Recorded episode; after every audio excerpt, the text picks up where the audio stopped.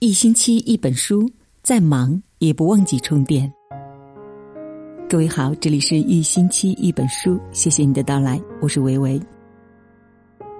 今天我们分享的这篇文章来自作者文静。远嫁的女儿是父母丢失的孩子。刘奶奶去世后的第二天下午，唯一的女儿才风尘仆仆从东北赶了回来。任凭谁拦都没有用，他哭得死去活来，只恨自己未能见到母亲最后一面，令所有的在场者动容。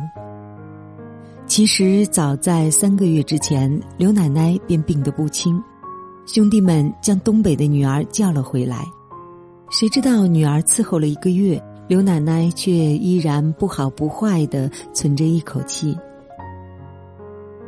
工作不能耽误太长的时间，单位呢已经催了好几次了，女儿只好含泪回东北。临走的时候，兄弟们对他说：“没有特殊情况，我们就不通知你了。”他当然明白，兄弟们的意思是等母亲去世再通知他。那回他临出门，去到母亲的床前，给母亲磕了头，眼含着热泪。一步三回头，这一分别就是永远。其实他们彼此都知道。刘奶奶的女儿嫁到东北的时候，我正上初中。记得当时我母亲跟别人聊天，说起刘奶奶的女儿自由恋爱，看中了一个东北男人。刘奶奶不同意，可女儿死活要跟着走。我当时正值青春年少。对着他们插嘴说：“婚姻自主，恋爱自由，做父母的凭什么干涉人家？小孩子懂什么？这嫁到东北好几千里地，一辈子见几面都难。这闺女不跟白养了一样啊！”我心里隐隐的不屑。原来大人是这么的自私，为了让女儿长久陪在自己身边，连女儿的爱情都不顾。后来我长大成人，工作、小家都在不远的小城，隔一两个周末便带着孩子回去看看母亲。经常会看到刘奶奶坐在巷子口，手里拿着针线活儿。每次见到我，她都会欢喜地说：“又回来啦，真好，离家近呐，就是方便。”母亲告诉我。刘奶奶每次看到别人的女儿回娘家，就羡慕的不行，常常唉声叹气。是啊，她嫁到东北的女儿，一年也回不来一次。想啊，想的难受，也没有办法。这是刘奶奶常说的话。当初年轻的女儿也许并不知道，远在千里之外的母亲会如何的想她。小区里住着一对老人，七十多岁了，老婆婆很壮实，老爷爷患有老年痴呆症。他们家是农村的，现住的这套楼房是女儿给买的。女儿在婚后跟着爱人去了香港，很少有机会回家来看看他们。定期呢，女儿总会把钱打到老人的卡上。为了让老人过得更好，他们又在城里给老人买了楼房。冬有暖气，夏有空调。知道他们家情况的，都夸奖老两口命好，有这么孝顺的女儿。当然，老两口也很得意。若不是这个在香港的女儿，他们不可能过上如此舒适的生活。老婆婆经常推着轮椅，带着老爷爷在小区里玩耍，与一些老姐妹们聊天的时候，这个说衣服是女儿买的。那个说鞋子是女儿送的，还经常会看到一些老姐妹和女儿手挽着手散步。那个时候，老婆婆总是把羡慕的目光停留在人家背影上，好久，好久，不肯离去。老婆婆的女儿还算是好的，经济条件好，虽然人不能来，但好歹给了父母一些经济上的帮助。而那些自己经济条件差、离家又远的女儿呢？想当初他们离家的时候，以为现在交通如此发达，别说是千里，就是万里，火车、动车、飞机，想回来随时可以回来。然而到了后来才发现，成家立业、远离家乡，回家是一件多么不自由的事情。来来回回的盘缠，足以用下不少生活费。孩子小，水土不服，工作长假不能随意请。家不能一抛下就是很长时间，这个时候才发现，女人要出趟远门有多少的牵绊。于是，以后吧，以后吧，慢慢的以后下去，不觉间父母就老了。他们看一回父母，便觉得父母又深深的老了一层。这个时候也会泛起一丝丝的惆怅。对父母有了渐渐的心疼和不舍。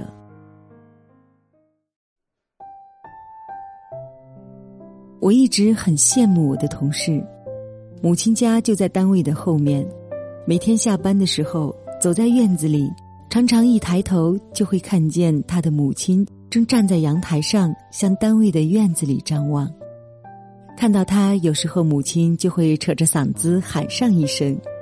母女两个一喊一答，对话的声音流淌在空中，满是浓浓的亲情味道。有的时候早上来上班，我会看到他提着早餐，以为他自己没有吃饭，后来呢，便得知他是带给父母吃的。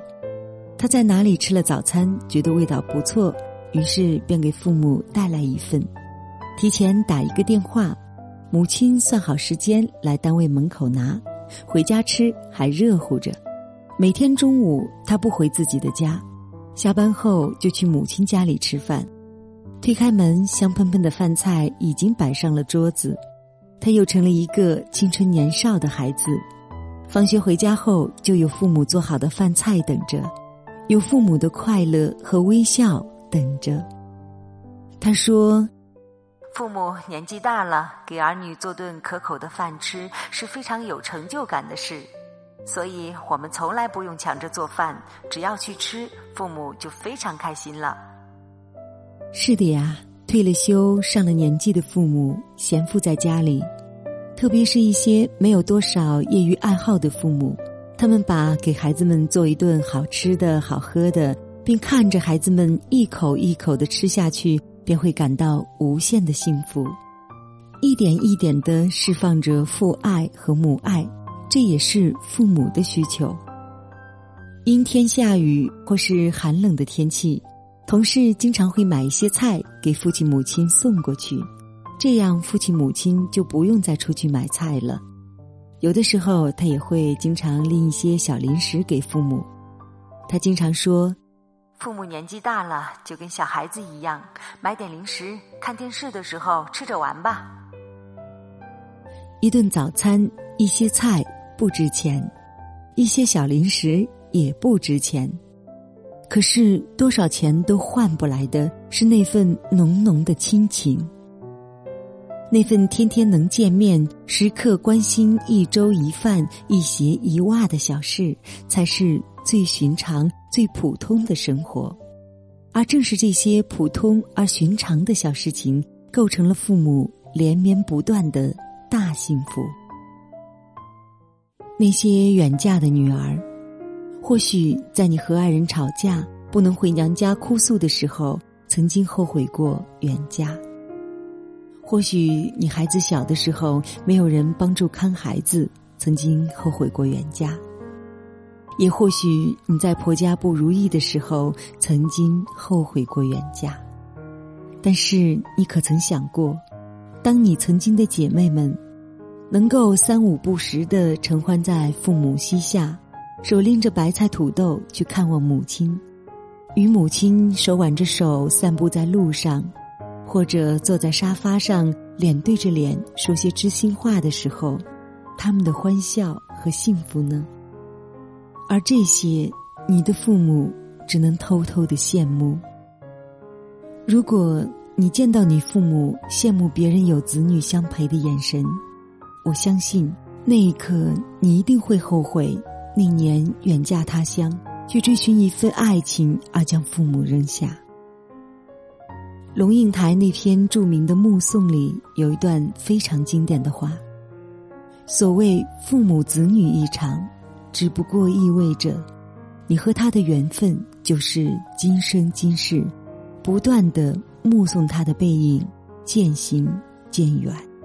你站在小路的这一端。”看着他逐渐消失在小路转弯的地方，而且他用背影默默的告诉你：不必追。虽是如此，但是有哪一个父母不希望在他们暮年的时候，儿女就在他们身边，吃着家常便饭，说着家长里短，过着承欢膝下的日子？都说女儿是妈妈的小棉袄，然而不管你承认不承认，远嫁的女儿注定是父母丢失了的孩子。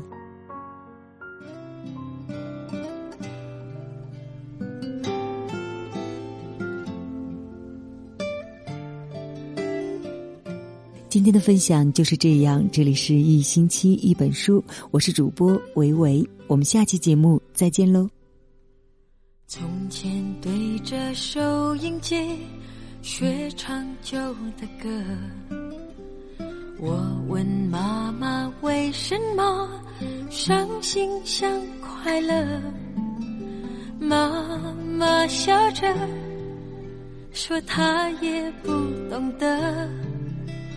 我想出去走一走，哦，妈妈点点头。天冷你就回来，别在风中徘徊。哦，妈妈眼里有明白，还有一丝无奈。天冷我想回家，童年已经不在。昨天的雨点洒下来，那滋味叫做爱。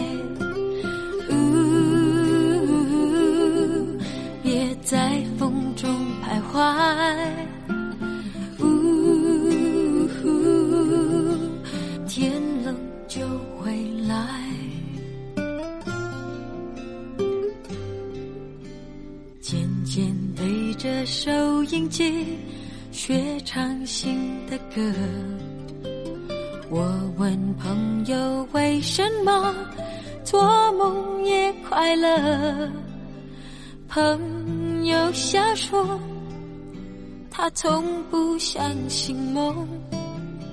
我想出去走一走，哦，朋友点点头。天冷你就回来，别在风中徘徊。朋友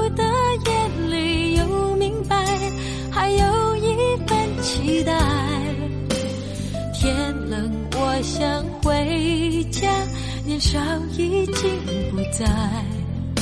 今天的雨点洒下来，那滋味就是爱。